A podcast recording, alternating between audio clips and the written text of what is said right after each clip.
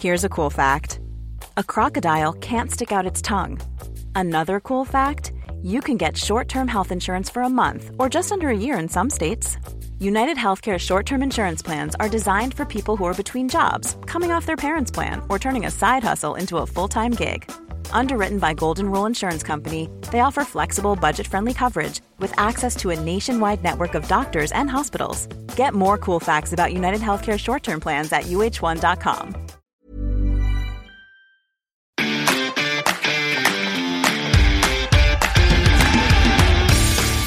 Geispod, der FC-Podcast des Geisblog Köln.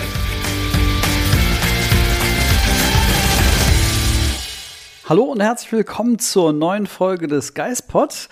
Die erste Trainingswoche ist rum. Der erste FC Köln hat die ersten zwei Testspiele absolviert und wir dachten, wir gucken uns heute mal ein bisschen den Kader an. So sieht's aus.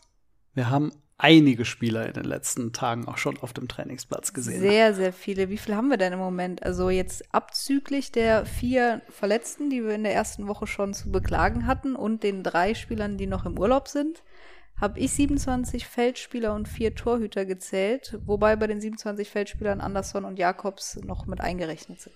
Ja, ist schon eine ganze Menge. Also man kommt, wenn man so alle zusammenzählt, wenn sie alle fit wären, sind das 38. Mhm.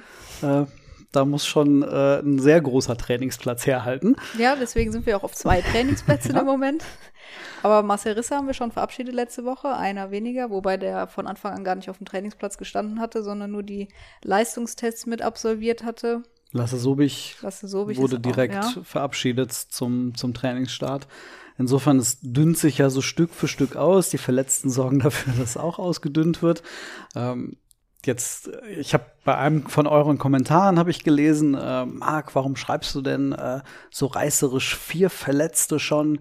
Äh, es seien doch unwichtige Spieler. Oh, äh, oh das ist nett.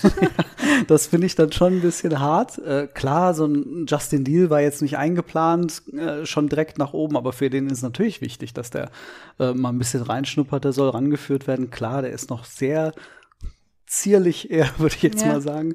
Ähm, aber bei den anderen, Janis Horn, der war mit Sicherheit eingeplant. Ja, das ist jetzt natürlich auch ein bisschen dünn, was der FC hinten links hat. Ja. Da ist jetzt nur noch Noah Katterbach als gelernter Linksverteidiger, aber da werden wir dann gleich auch nochmal genauer drauf eingehen. Und ich glaube, Sava Sestic äh, wollte sich auch beim Trainer beweisen um die Position in der Innenverteidigung. Es wird mit Viererkette gespielt. Mal schauen, also auch sehr ärgerlich für ihn. Ja, total, weil es bei ihm ja auch um die, um die Zukunft geht. Man muss mal gucken, ähm, ob er sich da in Position bringen kann, ob er wirklich Chancen auf Einsätze hat.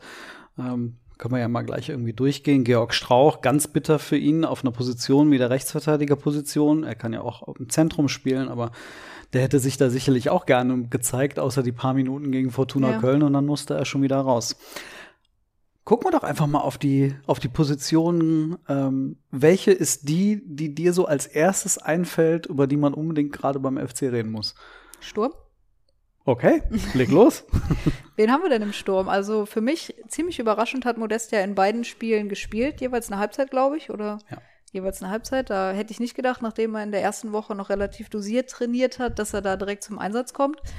Wenn er fit würde, wäre das natürlich klasse. Er hat auch jetzt gegen Duisburg sein Tor erzielt, was ihm sicherlich ganz gut getan haben wird. Du warst vor Ort. Ich habe versucht, das Spiel zu Hause bei YouTube zu verfolgen, aber irgendwie wollte der Stream bei mir nicht so ganz. Hat auch immer mal wieder das Bild ausgefallen. Ich weiß nicht, ob es bei euch dann auch so war, falls ihr das Spiel geschaut habt.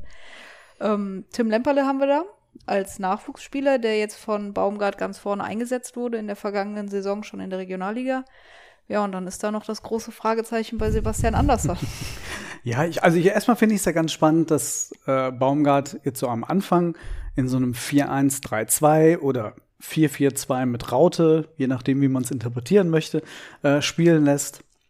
Also offensiv schon mal eher weniger mit richtigen Flügelspielern, mhm. ähm, aber vor allem eben mit zwei Spitzen.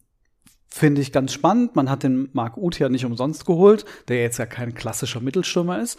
Aber so in einem Zweiersturm würde der im Grunde an allen Seiten, egal wen du den äh, zur Seite stellst, äh, würde das gut passen. Ja. Modest hat mir irgendwie in Duisburg besser gefallen als gegen die Fortuna. Ich habe das Gefühl gehabt, bei Fortuna, das hat irgendwie überhaupt noch nicht so gepasst, aber der war in Duisburg beweglicher, der war laufstärker, der war äh, also immer natürlich in Bezug auf erste Trainingswoche und gegen den Drittligisten. Aber ähm, man hat ihn wahrgenommen, er war präsent, ähm, er ist in die Zweikämpfe gegangen, hat auch dem Gegner wehgetan, hat einem ein, zweimal richtig gut angepresst, was ja auch nicht unbedingt seine Stärke ja. ist. Mal gucken. Er ist noch sehr, sehr früh. Mal schauen, wie der sich da wirklich wieder zurückfindet, gerade körperlich. Da muss er jetzt einfach die Grundlage legen in den nächsten Wochen. Ja, das war für mich aber auch so ein großes Fragezeichen. Passt Modest überhaupt in das von Baumgart geforderte Spielsystem, was extrem auf das Pressing ausgelegt ist? Also mal schauen, wie er sich da in den nächsten Wochen so zurechtfinden wird. Also ich würde mir wünschen, wenn der FC mit ihm einen fitten Joker hätte. Hm dann fände ich, ohne dem Toni zu nahe treten zu wollen, aber dann fände ich das schon eine gute Besetzung. Also ich glaube, man kann nicht damit rechnen, dass er der Nummer 1 Stürmer ist. Aber wer ist denn der Nummer 1 Stürmer? Also der FC sucht ja anscheinend noch nach einem neuen Mittelstürmer, wahrscheinlich auf Leihbasis, weil ablösefreie Stürmer, die dir Tore garantieren, die findest du jetzt nicht mehr, wenn du die überhaupt gefunden hättest. Und Ablösezahlen, wissen wir, wird diesen Sommer nicht funktionieren. Das heißt, wer ist Nummer 1 Stürmer oder kommt er erst noch? Hm. Also ich gehe davon aus, dass er kommen wird. Ja, ich also, also Anderson trainiert immer noch nicht. Ja. Wer weiß, ob er überhaupt noch mal richtig in dieser Saison zum Einsatz kommen kann. Modest haben wir gerade schon drüber gesprochen und damit Tim Lemperle als Nachwuchsstürmer, den kannst du ja auch nicht als Nummer 1 Stürmer einplanen. Ich finde den total spannend. Ich habe den jetzt äh, in dieser Woche so das erste Mal seit einigen Monaten wieder gesehen, so richtig wahrgenommen. Der ist ein bisschen, bisschen kräftiger geworden. Der war ja sehr dünn. Ähm, der ist hochgewachsen, der, ist jetzt, der hat sich körperlich echt entwickelt und ähm, wurde bei der U21 über diese Position des Mittelstürmers überhaupt erst so in diesen Herrenbereich richtig rangeführt. Also immer so auf die Außenbahn geschickt und mit, mit Tempo rausgehen. Der ist, man sagt, er ist technisch besser oder der beste von diesen drei Jungs da, mit Thielmann, mit Obus und mit, mhm. mit ihm selbst. Ähm, und er ist halt derjenige, der am ehesten nach ganz vorne gehen kann. Klar, ist noch ein sehr, sehr weiter Weg. Mal gucken. Aber ich fand ihn so in den ersten zwei Spielen hat er das echt gut gemacht. Auch in Duisburg. Ähm, Gerade so, weil er auch schnell ist, dass er dieses Pressen, das, was du sagtest mit Baumgart, mhm. dieser Baumgart-Schule, kann er, glaube ich, echt gut umsetzen. Siehst du ihn dann am weitesten von allen Nachwuchsspielern aktuell, die dabei sind?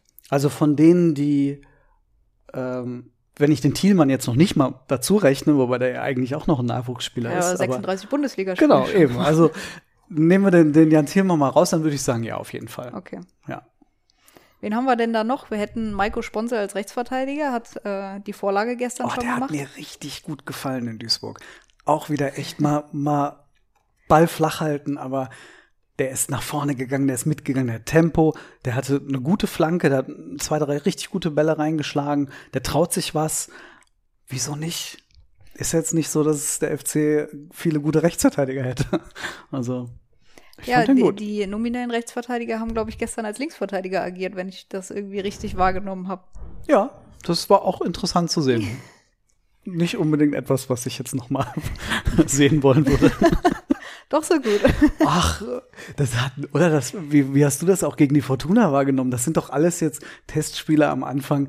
Da können wir sagen, das ist so eine Mischung aus individuell soll jeder mal gucken, dass er irgendwie reinkommt, bisschen Bewegungstherapie und die ein oder anderen taktischen Dinge, die vielleicht schon mal vorgegeben werden. Aber personell werden die ja nie wieder auch nur ansatzweise so zusammenspielen. Das ist ja ein ganz guter Punkt, wenn wir jetzt auf Jens Kastrop gucken.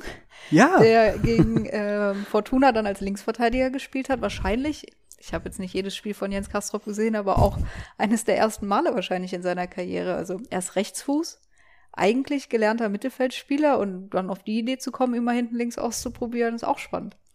Ja, genauso wie er, äh, also gut, äh, Kingsley Schindler hat mal jetzt rechts hinten gespielt, eine Halbzeit, aber so ein Vincent Cosiello in Duisburg auf der halblinken, schrägstrich linken Position, Niklas Hauptmann auf der rechten, schrägstrich halbrechten Position, ach, da waren die jetzt auch nicht unbedingt zu Hause, also ja, da kann man auch mal den Herrn Kastrop da links ausprobieren, aber ich glaube, also das ist doch nicht ernsthaft eine Option, glaubst du auch nicht, oder? Glaube ich ehrlich gesagt nicht. Hat er jetzt okay gemacht, fand ich war halt aber auch ein Regionalligist. Mhm. Von daher, also ich kann mir das jetzt für die Zukunft nicht vorstellen. Aber dann ist natürlich die Frage, was macht Baumgart hinten links? Du hast jetzt nur noch Noah Katterbach, der fit ist. Also erstmal Iso Jakobs ist, wenn er jetzt nicht heute noch wechselt, erstmal bei Olympia, aber wir gehen alle davon aus, dass der Wechsel nach Monaco klappt, dann ist da im Moment nur noch Noah Katterbach. Denke, Janis Horn wird eher Monate als Wochen ausfallen.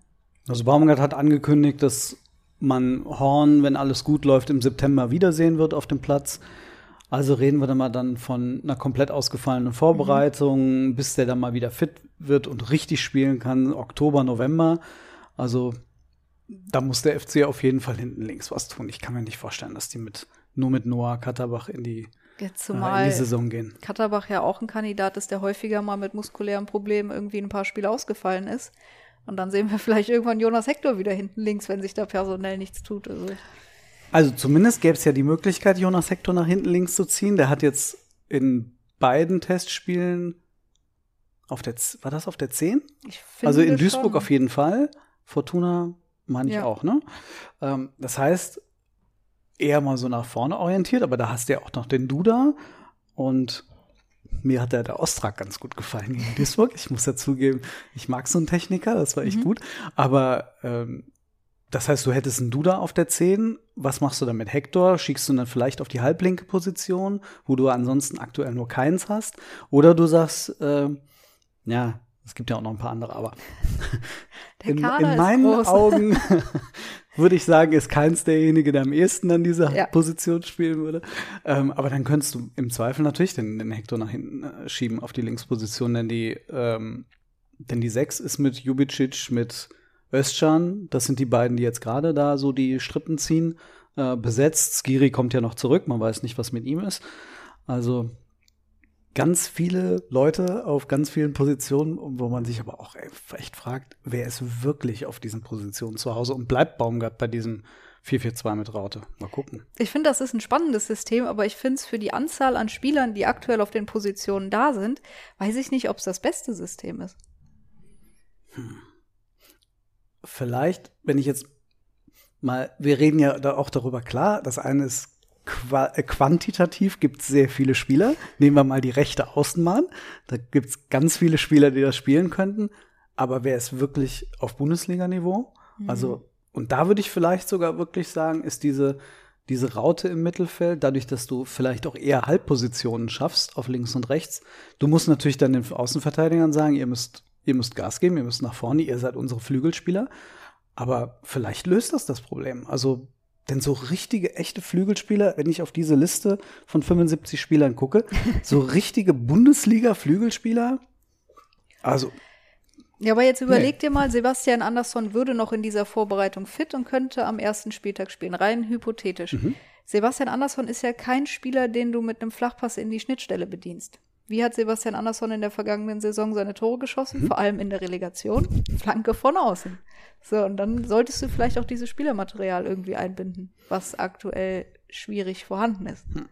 Dann müsste man also hoffen, dass, wenn man jetzt mal links Halbposition Florian Kainz einbaut, der kann die Flanken schlagen. Der kann sie schlagen. Noah Katterbach müsste, der hat an den Flanken gearbeitet. Ich finde, die mittlerweile sind deutlich besser geworden. Also, hm, mal gucken. Sind nicht ganz die Qualität, wie ich finde, von Janis Horn, aber der fällt ja aus. Auf der rechten Seite wird es dann schon ein bisschen schwieriger. Mhm. Also ich habe den, ich will dem Easy nicht zu nahe treten, aber mit guten Flanken habe ich ihn bisher nicht in Verbindung gebracht. Vielleicht Maiko Sponsel. Maiko Sponsel fand ich gegen Duisburg gute Hereingaben, wirklich gut. Es tut mir echt leid, aber ich war echt wieder von Limnios enttäuscht gegen Duisburg. Tatsächlich auch schon gegen Fortuna war ich enttäuscht und das war ein Regionalligist. Er ist nicht schneller als Regionalligaspieler. Er setzt sich im 1 gegen 1 nicht gegen Regionalligaspieler durch. Das wird dann einfach schwierig auf Bundesliga-Niveau. Also gerade dieses 1 gegen 1 wurde ja immer gepriesen, dass das seine große Stärke ist. Ich habe in Duisburg jetzt keine einzige Szene und wir haben am Spielfeldrand so gesessen, dass quasi die rechte Seite direkt vor uns war. Mhm. Ähm, ich kann mich an gefühlt kein einziges 1 gegen 1 erinnern, dass der gewonnen hat. Also ich will ihm immer noch irgendwie die, die Chance geben und hoffen, dass er irgendwie, hat ja auch viel Geld gekostet, dass das irgendwie noch packt. Aber also zumindest jetzt die erste Woche hat mir nicht die Hoffnung gegeben, muss ich ganz ehrlich sagen. Ja. Aber schlechte Flanken schlagen, da fällt mir irgendwie das EM-Finale gestern ein. Die Italiener, da kam auch keine einzige Flanke irgendwie mal in der Mitte an und kannst trotzdem so Europameister werden. Aber gut, das nur off-topic nebenbei. Aber ich fände es echt wirklich spannend, ganz spannend, wenn man irgendwie einen Baumgart mal drauf ansprechen würde. Mal fragen, wie der jetzt die EM gesehen hat, mit zwei ja ganz unterschiedlichen Mannschaften von der Spielart, die im Finale gestanden haben. Ich würde jetzt mal sagen, er wäre eher der, derjenige, der so wie Italien versuchen würde, zumindest offensiv zu agieren, wenn auch nicht mit so viel Ballbesitz beim FC, aber äh, England, naja, man müsste mal gucken, das ist wirklich off-topic, aber ich fand es ja. mal spannend, mit ihm zu reden. Ähm, wenn du jetzt auf äh, diese erste Woche und auf die Testspiele guckst, äh, es gibt da ja zwei Spieler, die muss man wirklich herausgreifen, weil der eine nicht gespielt hat. Äh, Iso Jakobs, obwohl er hätte am Samstag eigentlich spielen sollen, plötzlich hat sich da was getan. Der andere, Sepp Bono, der mir persönlich echt Sorgen gerade macht mhm, von seinem ja. Auftreten. Ähm, kann man die gerade eigentlich in deinen Augen noch, gut, Jakobs sowieso nicht mehr, aber in die Kaderplanung irgendwie berücksichtigen? Ja, also ich würde sagen, Jakobs, wenn dieser Podcast hier online geht, könnten wir schon ein bisschen schlauer sein. Ich Vielleicht denke, sind wir schon überholt dann, ja. Ja, ich denke, dass der Transfer heute über die Bühne geht. Ich bin auf jeden Fall mal gespannt, ob Monaco ihn dann äh, noch zu den Olympischen Spielen reisen lässt. Ja. Ich an seiner Stelle würde es wahrscheinlich jetzt nicht mehr machen, aber es ist auch ganz schön hart, dann Stefan Kunz einen Tag vor Abflug zu sagen, ach übrigens, ich fahre doch nicht mit. Aber das nur nebenbei. Jakobs, glaube ich, spielt jetzt keine Rolle mehr, auch wenn Baumgart das in der letzten Woche halt noch so ein bisschen umschrieben hat. Ja, ich plane ihn hinten links ein, aber mal gucken, was passiert. Mhm. Ja, und Borno ist wirklich ein bisschen schwierig im Moment. Ich hätte auch nicht gedacht, dass er so lustlos agiert in den Trainings und auch im Testspiel. Also ich habe ihm da ein bisschen mehr Professionalität zugetraut. Aber anscheinend nagt dieses, dieser Wechsel, dieser nicht vollzogene Wechsel bislang wirklich irgendwie an ihm. Ja, also das jetzt am, am Samstag in den Duisburg zu sehen, das war wirklich schon ein bisschen. Ich fand das irritierend, muss ich ganz mhm. ehrlich sagen. Also, der hat einen langen Vertrag beim FC unterschrieben. Der ist, wird seit zwei Jahren da ja auch hofiert, fast schon. Also, der FC tut alles, um ihm ein gutes Gefühl zu geben. Klar, ich kann das verstehen, wenn man wechseln will, man will Champions League spielen. Man, mit Sicherheit hat er ja auch im Kopf, je früher ich nach Wolfsburg komme, desto mehr kann ich in diesen Konkurrenzkampf eingreifen Klar. und um meinen Platz kämpfen. Klar bekommt er jetzt eine, eine, Vorbereitung und wird fit gehalten und alles, aber der will sich ja in dieser neuen Mannschaft präsentieren. Jakobs bekommt die Chance, ganz kurzfristig mit Olympia das irgendwie noch durchzudrücken vorher und ähm, deswegen haben alle Seiten Druck gemacht, dass, dieses, dass dieser Deal zustande kommt. Und bei Bono ist es genau das Gegenteil. Der FC lehnt sich zurück, vollkommen zurecht. Wir haben Zeit. Ja, ich finde auch, dass Bono dem FC eigentlich keinen Vorwurf machen darf. Der FC kann nichts dafür. Ich glaube, dass der FC Bono abgeben würde, wenn sie ein marktgerechtes Angebot von, von Jörg Schmatt und dem VfL. Wolfsburg bekommen würden. Aber bei aller Liebe, der FC hat 6,5 Millionen nach Anderlecht überwiesen, muss noch Weiterverkaufsbeteiligung dann nachreichen, wenn sie ihn verkaufen ja. und Wolfsburg bietet 8 Millionen. Also das muss auch ein Bono verstehen. Der Spieler hat einen Wert. Der Spieler hat aber auch einen Wert für die Mannschaft sportlich. Von daher jetzt da den Miesepeter im Training zu, zu mimen, finde ich auch ein bisschen schwierig. Da bin ich auch mal gespannt, wie lange das Baumgart so mitmacht. Ich glaube, irgendwann wird er dem wahrscheinlich auch mal äh, sagen, dass das so nicht geht. Aber hier, Gruß mal an Schmatti nach Wolfsburg. Schmatti, du sagst, du willst für den Lacroix ein marktgerechtes Angebot haben. Dann gib doch für den Bono auch eins ab. Ist doch nur fair.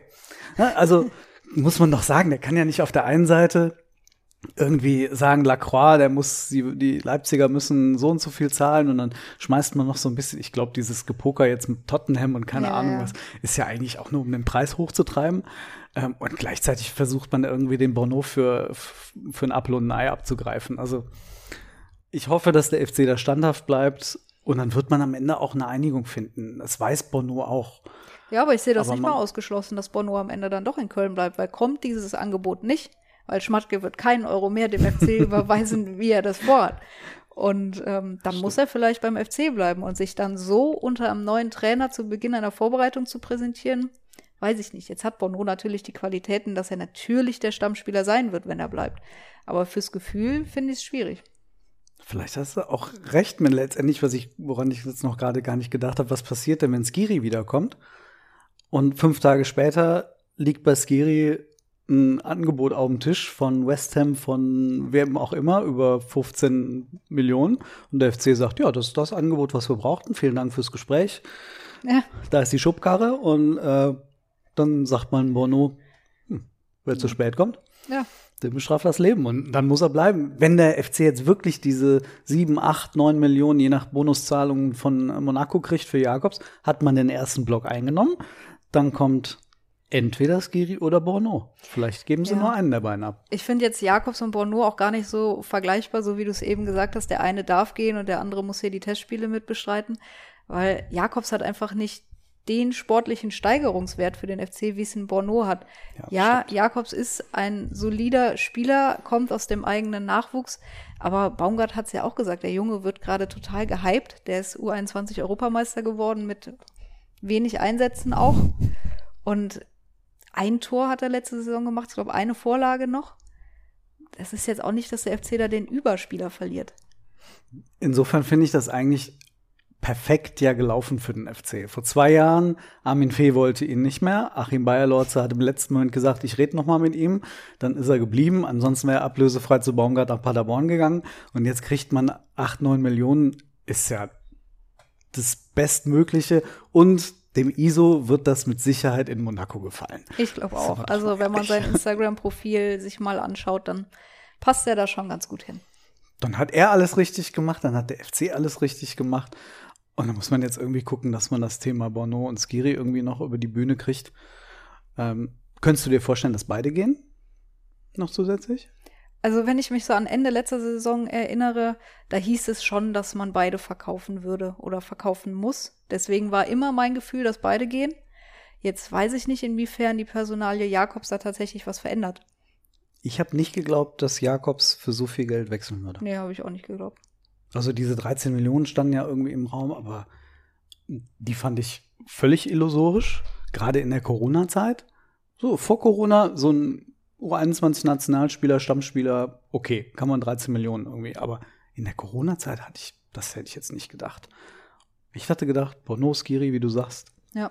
aber Jetzt, Jakobs? muss man ja auch mal noch überlegen, man hat für Verstrate jetzt auch noch mal zwei Millionen bekommen, was irgendwie nirgendwo thematisiert wird. Vielleicht ist es auch nicht so, aber so hieß es immer. Ja, es wird auch von irgend, nirgendwem bestätigt. Nirgendwem, was sag ich denn hier? Von niemandem, Entschuldigung, bestätigt. Ja, das dann zusammen mit Jakobs bist du eigentlich schon bei 10 Millionen fast. Und wenn du für Skiri musst du ja auch über 10 Millionen einnehmen. Und es hieß am Anfang immer, sie müssen 20 Millionen Transfereinnahmen generieren. Dann wurde das irgendwann mal so hochgeschraubt auf 30, wo jetzt genau die Zahl wirklich verankert liegt. Wir, wir wissen es nicht, aber ich glaube nicht, dass sie zwangsläufig Bono und Skiri noch abgeben müssen. Ich würde, wen würdest du lieber behalten? Bono. Bono. Gerade weil wir jetzt Ja. auf der 6 mit Jugicic und Özcan, das ist einfach auch überbesetzt irgendwann. Jubicic finde ich einen ganz spannenden Spieler bisher. Mal gucken. Wir haben ihn im Interview diese Woche, werden euch da äh, noch ein bisschen was über ihn näher erzählen können und uns austauschen. Wenn ihr übrigens irgendwelche Fragen habt, die wir äh, dem Dejan oder Deo, wie er gerufen wird, ähm, stellen sollen, dann schickt uns eine Mail an redaktion.geistblock Köln. Ähm, dann nehmen wir das gerne mit auf. Ähm, ja, und dann geht's ja nächste Woche ins Trainingslager. Ja, Freitag ist Abfahrt. Samstag direkt das Ding gegen die Bayern. Dann gegen Schaffhausen, also es geht direkt Schlag auf Schlag in Donauesching. Und dann werden wir auch so ein bisschen mal sehen, wo der, wo der Hammer hängt. Ja. Denn Fortuna, nichts gegen die Fortuna und nichts gegen den MSV Duisburg, aber das ist halt jetzt so keine wirkliche Testgröße, bei dem man sagt, okay, da können wir mal wissen, wie weit der FC ist. Ja, aber allein auch, wen er jetzt am Freitag mitnimmt. Also glaubst du, dass alle, was haben wir gesagt, 31 Spieler, die gesund sind und ähm, da mitkommen werden? Also wenn man Jakobs streicht, sind es dann, glaube ich, noch 30. Naja, es kommen ja dadurch, dass du da Schaub ja. und Skiri wiederkommen. Ja, dann Also- 33. Es wird voll. Mal gucken. Also Jörg Jakobs hat gesagt, das Trainingslager ist so ein einschneidender Moment im Laufe einer Vorbereitung. Da werden dann Personalentscheidungen getroffen. Mal gucken. Also vielleicht hat sich das durch die Verletzten erledigt, mhm. aber vielleicht, du hast dich ja auch gefragt, ob es nicht einen anderen Linksverteidiger noch gibt im Nachwuchs, der plötzlich getestet wird. Vielleicht wird da noch einer hochgezogen. Wir werden es auf jeden Fall mal sehen. Und sonst, der SV Asen hat ja auch zwei Trainingsplätze. Also Stimmt. Wir freuen uns auf jeden Fall Ja. schon auf Asen auf Donaueschingen. Schönen Gruß an Beate an der Stelle. Und ähm, dann werden wir uns aus Donaueschingen melden. Am nächsten Montag eher so in einem ganz kleinen, kurzen Podcast. Wir blicken so auf die ersten zwei Tage in Donaueschingen zurück. Äh, was hatten wir gesagt? So ein bisschen Testspielgedöns, ne? Und dann so richtig eine Woche später mit einem ganz großen Trainingslagerfazit. So machen wir das. So machen wir das. Euch eine schöne Woche und bis aus Donaueschingen. Bis bald. Tschö.